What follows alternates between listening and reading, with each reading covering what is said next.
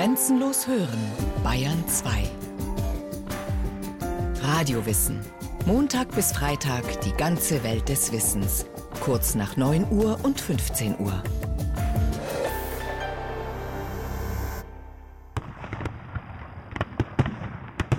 Tannenberg. Ein Ort legendenumwittert wie Versailles, Waterloo, Hiroshima.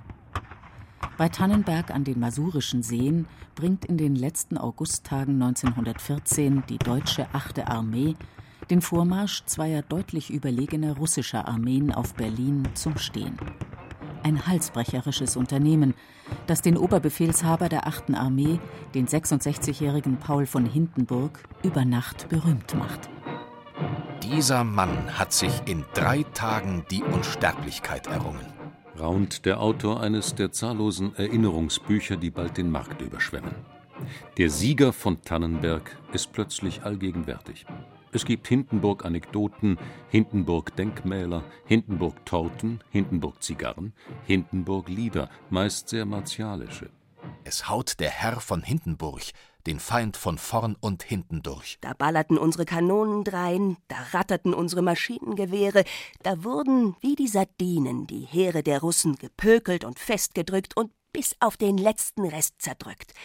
Es zerquetschte sie alle der Hindenburg. Der Hindenburg, der alte Reck, der Russentod, der Russenschreck. Der Hindenburg soll leben, Ostdeutschlands Hort und Held.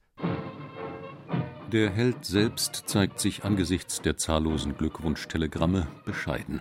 Ich danke den Erfolg Gott dem Herrn und meinen braven Truppen. Es wird weiter gedroschen. Generaloberst von Hindenburg. Am Mythos Tannenberg und damit auch am Mythos Hindenburg stimmt so gut wie nichts.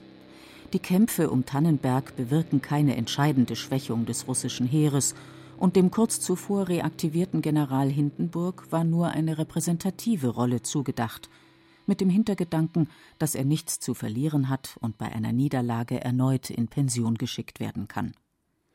Die wirkliche Planungs- und Führungsrolle hat Stabschef Erich Ludendorff. Später heißt es, Ludendorff hätten die Nerven versagt. Hindenburg habe die Operation mit kaltblütiger Ruhe zu Ende geführt.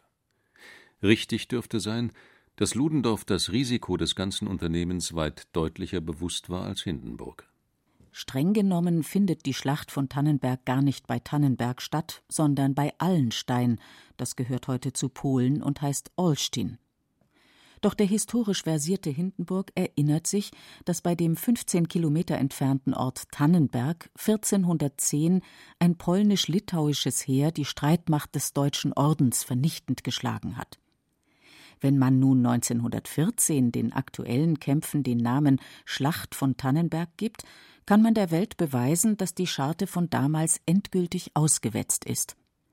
Dieser Sinn für publikumswirksame Symbolik sei das eigentliche Talent des alten Generals gewesen, urteilt der Stuttgarter Historiker Wolfram Püter. Um als Sieger einer Schlacht erscheinen zu können, muss man Geschichtspolitik betreiben, das heißt, man muss die Deutungshoheit über historische Ereignisse gewinnen, und das hat Hindenburg in nahezu meisterhafter Weise vermocht. Geboren wird Paul Ludwig Hans Anton von Benneckendorf und von Hindenburg am 2. Oktober 1847 in Posen als Sohn eines preußischen Offiziers und Gutsbesitzers. Er absolviert die Kadettenanstalt, schafft mit knapp 19 Jahren den Aufstieg ins Offizierskorps und macht 1866 in der Schlacht von Königgrätz gegen die Österreicher erste Erfahrungen im Krieg. Vier Jahre später nimmt er als Adjutant am Krieg gegen die Franzosen teil, der zur Bismarckschen Reichsgründung führt. Am 18. Januar 1871 darf er sein Garderegiment im Spiegelsaal des Versailler Schlosses vertreten, als dort König Wilhelm von Preußen zum deutschen Kaiser proklamiert wird nach Berlin zurückgekehrt, geht er für weitere drei Jahre an die Kriegsakademie. Er erwirbt sich einen guten Ruf als Stratege und Taktiker, wird in den großen Generalstab berufen, ist als Abteilungsleiter im Kriegsministerium und als Dozent an der Kriegsakademie tätig, er heiratet, führt eine harmonische Ehe und kann sich Hoffnungen auf weitere Karrieresprünge machen Eigenständige Ideen entwickelt er nicht, aber das verlangt auch niemand von einem Oberstleutnant im preußischen Heer. Hindenburg verehrt die Hohenzollern und die althergebrachte gesellschaftliche Ordnung. Den Sozialdemokraten begegnet er mit Misstrauen. 1900 wird er Divisionskommandeur in Karlsruhe, 1905 kommandierender General des 4. Armeekorps in Magdeburg. 1911 geht er in Pension, bezieht ein hübsches Haus in Hannover und leidet schrecklich, als drei Jahre später der Weltkrieg ausbricht und das deutsche Heer mobil macht, ohne ihn. Einstimmen in den Ruf.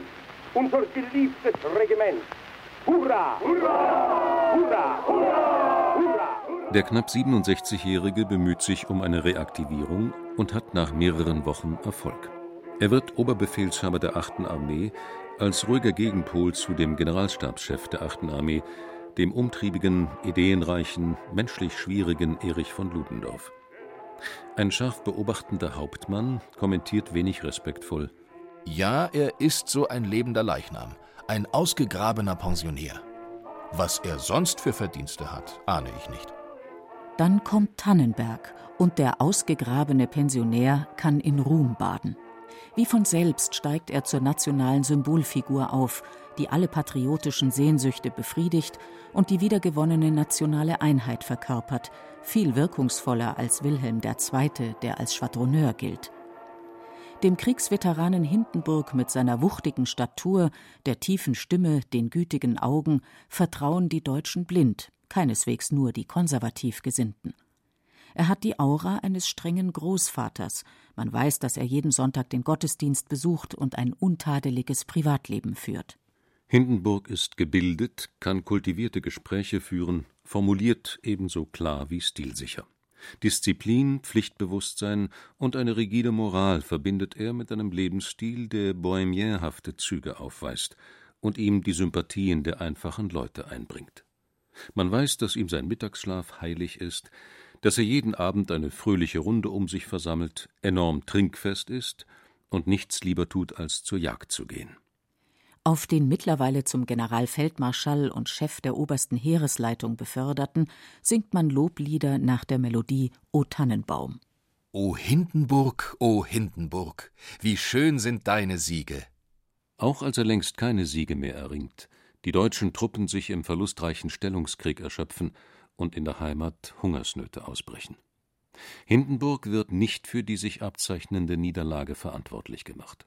Gläubig hängen Soldaten wie verzweifelte Angehörige an seinen Lippen, wenn er die Parole ausgibt Nicht durchhalten allein, sondern siegen. Der Versuch bei Verdun, das französische Heer zur Aufgabe zu zwingen, scheitert. Die Russen treten zu neuen Offensiven an, und mit dem Kriegseintritt der USA ist die Schlacht für Deutschland und seine Verbündeten endgültig verloren. Doch die oberste Heeresleitung setzt unbeirrt auf eine Vernichtungsstrategie, die die eigene Armee nur weiter schwächen kann. Im Oktober 1917 hält Hindenburg anlässlich seines 70. Geburtstags eine klassische Durchhalterede. Wir haben dem übermächtigen Ansturm unserer Gegner mit Gottes Hilfe durch deutsche Kraft widerstanden, weil wir einig waren, weil jeder freudig alles gab. Sorget nicht, was nach dem Kriege werden soll. Das bringt nur Missmut in unsere Reihen und stärkt die Hoffnungen der Feinde. Vertrauet, dass Deutschland erreichen wird, was es braucht, um für alle Zeit gesichert dazustehen. Wir sehen das Ziel vor uns. Ein Deutschland hoch in Ehren, frei und groß. Gott wird auch weiter mit uns sein. Hindenburg findet Gefallen an der Politik. Er, dem man wie keinem anderen Nervenstärke, Siegeszuversicht und Motivationskraft zutraut, beginnt geschickt Fäden zu ziehen, die wechselnden Reichskanzler in den Hintergrund zu spielen und den Kaiser unmerklich zum Vollzugsorgan der militärischen Führung zu degradieren. Kritische Historiker sehen das Deutsche Reich zu dieser Zeit auf dem Weg in eine Militärdiktatur. So weit möchte der Hindenburg-Spezialist Wolfram Peter aus Stuttgart nicht gehen. In seiner 2007 vorgelegten Biografie nennt er den Generalfeldmarschall einen charismatischen Herrscher, ein von dem Sozialwissenschaftler Max Weber geprägter Begriff. Ein charismatischer Herrscher ist derjenige, dem aufgrund persönlicher Qualitäten, die ihm zuerkannt werden, herrschaftliche Befugnis erhält, ohne ein Amt inne zu haben, Also die Zustimmung gilt einer Person, und zwar einer Person, die es versteht, auch symbolische Leistungen zu erbringen. Ein charismatischer Herrscher hat immer die Fähigkeit, bestimmte politisch-kulturelle Leitvorstellungen in seiner Person symbolisch zu zentrieren. Und genau dies hat Hindenburg im Ersten Weltkrieg vermocht. Er hat die Sehnsucht nach nationaler Einheit und den Siegeswillen in seiner Person verkörpert und konnte deswegen herrschaftliche Befugnisse sich aneignen, die er amtsmäßig in keiner Weise besessen hat. Im Spätsommer 1918 lässt sich nicht länger verheimlichen, dass der Krieg verloren ist. Im September gesteht die oberste Heeresleitung die Niederlage ein und schiebt der Politik die Verantwortung für Waffenstillstandsverhandlungen und Friedensgespräche zu. Hindenburg liefert sein Meisterstück. Um das Versagen der militärischen Führung zu vertuschen, lastet er den Politikern in der Heimat die Niederlage an.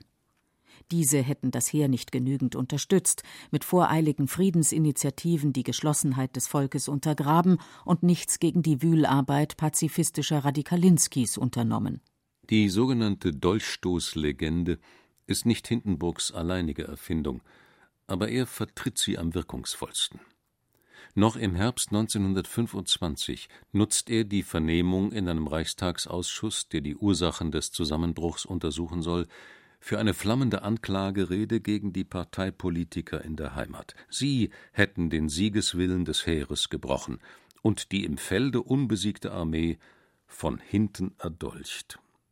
Und 1927, bei der Einweihung eines bombastischen Denkmals in Tannenberg, erklärt er: In den zahllosen Gräbern, welche Zeichen deutschen Heldentums sind, ruhen ohne Unterschied Männer aller Parteifärbung. Sie waren damals einig in der Liebe und Treue zum gemeinsamen Vaterlande. Darum möge an diesem Erinnerungsmale stets innerer Hader zerschellen.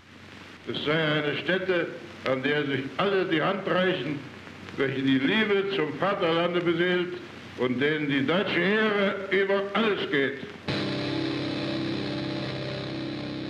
Nach dem verlorenen Krieg brauchen die Deutschen Hindenburg nötiger denn je. Er verkörpert trotz der verheerenden Niederlage ihre Zukunftshoffnung.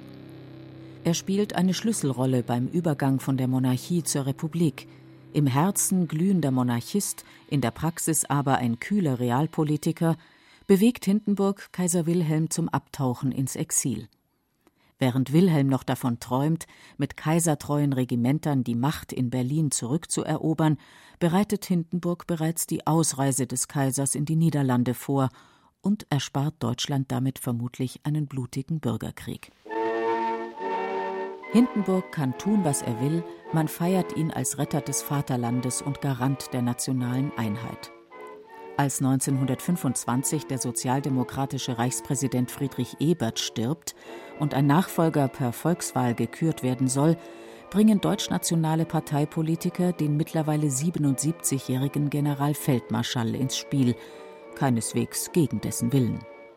Denn als Reichspräsident kann er richtige Politik machen, den Reichskanzler ernennen, das Parlament auflösen, das reizt ihn gewaltig, trotz des Risikos, sein charismatisches Kapital in den Wirren des Tagesgeschäfts einzubüßen. Er findet einen Ausweg. Professor Pütter Hindenburg wurde 1925 nicht gewählt als Repräsentant der untergegangenen Monarchie dann hätte er keine Mehrheit erhalten, sondern als Symbol nationaler Einheit, das, was den Deutschen trotz der Niederlage geblieben war. Und Hindenburg hat sich 1925 als großer Integrator präsentiert, als derjenige, der es versteht, die unterschiedlichen Konfessionen, sozialen Schichten des deutschen Volkes zusammenzuführen. Das war seine Botschaft und das hat ihn auch über die klassischen Wähler der Rechtsparteien hinaus wählbar gemacht. Er tritt erst an, nachdem im ersten Wahlgang keiner der Kandidaten eine Mehrheit erzielt hat. Das Ergebnis muss ihn irritieren.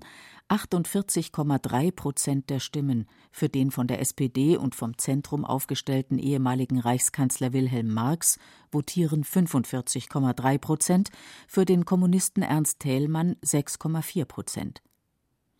So wenig Begeisterung ist er nicht gewöhnt, und konkurrieren musste er auch noch nie mit jemandem. Dabei hat sogar Winston Churchill seine Kandidatur begrüßt, weil er sich eine Stabilisierung Deutschlands durch eine wiedererrichtete Monarchie auf demokratischer Basis erhofft. Weniger Illusionen macht sich der liberale Publizist Theodor Wolf. Er kommentiert im Berliner Tageblatt Die Republikaner haben eine Schlacht verloren. Die gestrige Wahl war eine Intelligenzprüfung.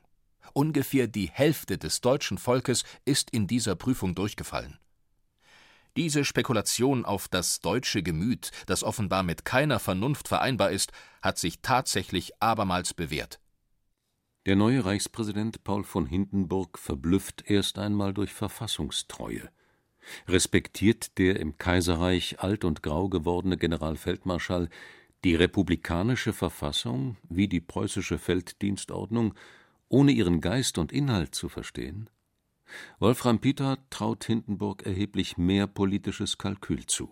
Was er immer wollte, war eine politische Herrschaftsform zu etablieren, in der alles das, was aus seiner Sicht die nationale Einheit störte, als verzichtbar galt, tendenziell politische Parteien, auch der Reichstag selbst war aus seinem Verständnis heraus als Institution eher überflüssig. Aber er wollte es nicht tun, indem er einen großen Verfassungskonflikt riskierte. Er wollte nicht zu militärischen Maßnahmen ergreifen, Stichwort Militärdiktatur, sondern wollte sozusagen im formalen Gewande der Weimarer Verfassung und ohne einen formalen Verfassungsbruch zu vollziehen, wollte er die Demokratie aushöhlen. Genau das hat er ja getan. Hindenburg achtet peinlich genau darauf, sich von keiner Partei vereinnahmen zu lassen, auch nicht von den Monarchisten und Erzreaktionären. Doch die Einschränkungen, die ihm das Parlament aufzuerlegen versucht, verärgern ihn zunehmend. Und seine alten Freunde von ganz rechts verweigern ihm die Gefolgschaft, etwa als er den umstrittenen Young-Plan zur Regelung der deutschen Reparationszahlungen unterzeichnet. Er verspricht sich mehr davon, den demütigenden Versailler Vertrag schrittweise aufzuweichen, als ihn mit folgenloser radikaler Rhetorik zu bekämpfen. Enttäuscht, verbittert, störrisch beginnt er die Befugnisse von Kabinett und Parlament zu beschneiden und mit Notverordnungen zu regieren. 1930 löst er den Reichstag auf, den letzten, in dem die demokratischen Parteien eine Mehrheit haben. Ein Fehler? Wenn man den normativen Maßstab anlegt, dass Maßnahmen, die die parlamentarische Demokratie zerstört haben, verwerflich waren, dann war es ein ganz schwerer Fehler.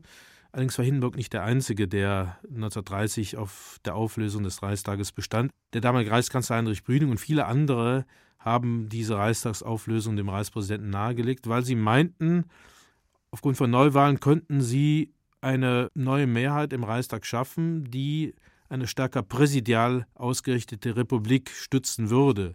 Sie haben sich damit gründlich verkalkuliert, weil bei dieser Reichstagswahl 1930 die Nationalsozialisten mit 18,3 Prozent der Stimmen zur zweitstärksten Partei aufstiegen. Etwas, was man mit einem gewissen Fingerspitzengefühl hätte prognostizieren können, was aber die politisch Verantwortlichen, es gab keine Meinungsumfragen damals, nicht in dem Maße vorausgesehen haben. Und damit, erst mit dieser Reichstagswahl, wurden die Nationalsozialisten zu einem politischen Mitspieler in der ersten Reihe der Politik und konnten für den kaum noch ignoriert werden. Hindenburg trennt sich von seinem loyalen und erfolgreichen Kanzler Brüning, der dafür gesorgt hat, dass das Deutsche Reich praktisch keine Reparationen mehr zahlen muss und so seine finanz- und außenpolitische Souveränität wiedergewonnen hat. Die Nationalsozialisten sind bereit. Sie machen Hindenburg auf seinem ureigensten Gebiet Konkurrenz, indem sie die Volksgemeinschaft versprechen, für die er seit Jahren mit mäßigem Erfolg wirbt. Anfangs versuchen sie ihn als verkalkten Greis darzustellen, der einer versunkenen Epoche angehört und keine Kraft hat, der Nation neuen Schwung zu geben. Wie war es möglich, dass dieser Trottel kaiserlicher Heerführer und Präsident der Republik werden konnte? So Josef Goebbels in seiner Zeitung Der Angriff im Mai 1931. Doch die Tonart ändert sich. Als sich Adolf Hitler im Jahr darauf um das Amt des Reichspräsidenten bewirbt, gibt er sich staatsmännisch. Diese Kandidatur ist scheinbar der einzige Grund, warum Hindenburg, mittlerweile 84 Jahre alt, ein zweites Mal antritt und mit 53 Prozent der Stimmen gewinnt. Hitler bringt es auf knapp 37 Prozent. Für Hindenburg ein schrecklicher Gedanke, dass Sozialdemokraten und süddeutsche Katholiken mit ihrer disziplinierten Stimmabgabe seine Wiederwahl gesichert haben. Wenig Freude machen ihm auch seine Kanzler. Franz von Papen, Sprachrohr der Monarchisten und Industriellen und ein zweifelhafter Charakter, den niemand schätzt. Papens Nachfolger General Kurt von Schleicher, ein alter Kriegskamerad, dem Hindenburg misstraut, dessen Vollmachten er beschneidet. Am Ende führt kein Weg an Hitler vorbei, dem Führer der stärksten und immer stärker werdenden politischen Bewegung, dem Hindenburg anfangs seine armselige Herkunft und die brutalen Exzesse seiner Schlägertrupps verübelt hat. Ich kann doch nicht das Reich Kaiser Wilhelms und Bismarcks einem böhmischen Gefreiten anvertrauen. Er tut es doch. Wenn man Hitler nicht freiwillig an die Macht lasse, so wird allgemein befürchtet, werde er sie sich mit Gewalt nehmen, und das bedeute Bürgerkrieg. So bestehe wenigstens die Möglichkeit, die Nazis in der Regierung mit seriösen Konservativen einzurahmen und so zu zähmen. Am 30. Januar 1933 beruft Paul von Hindenburg Adolf Hitler zum Reichskanzler. In dem Moment, in dem Hitler auftrat, dass er gewissermaßen als eine Art Treuhänder des Reichspräsidenten die nationale Einheit, wie sie dem Reichspräsidenten vorschwebte, an der Spitze einer Koalitionsregierung, einer Regierung der nationalen Konzentration zu verwirklichen gedachte. In dem Moment war er für Hindenburg als Kanzler akzeptabel, wenn die übrigen Kräfte, die deutschnationalen und parteilose Konservative, in dieses Bündnis mit Hitler einwilligten. Dass dieses Bündnis mit Hitler zunächst ein Bündnis war, in dem sich beide Personen, die sich persönlich kaum kannten, beschnupperten, dass Hindenburg mit der Zeit erst Vertrauen zu Hitler fasste, allerdings nach wenigen Monaten bereits ein solches Vertrauen, dass Hitler zu seinem Lieblingskanzler aufstieg und dass er dann in seinem politischen Testament auch öffentlich kundtat, dass er Hitler für denjenigen hielt, der befugt und befähigt sei, sein politisches Erbe weiter zu verwalten. Das ist dann eine Entwicklung nach dem Januar 1933. Eineinhalb Jahre nach der braunen Machtübernahme, am 2. August 1934, stirbt Paul von Hindenburg 88-jährig, bis zur letzten Minute im Besitz seiner geistigen Kräfte. Mein Vaterland, mein Kaiser, sind angeblich seine letzten Worte. Sein Begräbnis im Tannenberg-Denkmal erinnert an das eines Fürsten. Wenige Wochen später schlägt der Blitz in den Hindenburgturm. Die Lorbeerkränze auf dem Sarkophag des frisch Beigesetzten verbrennen. Der Sarg bleibt unbeschädigt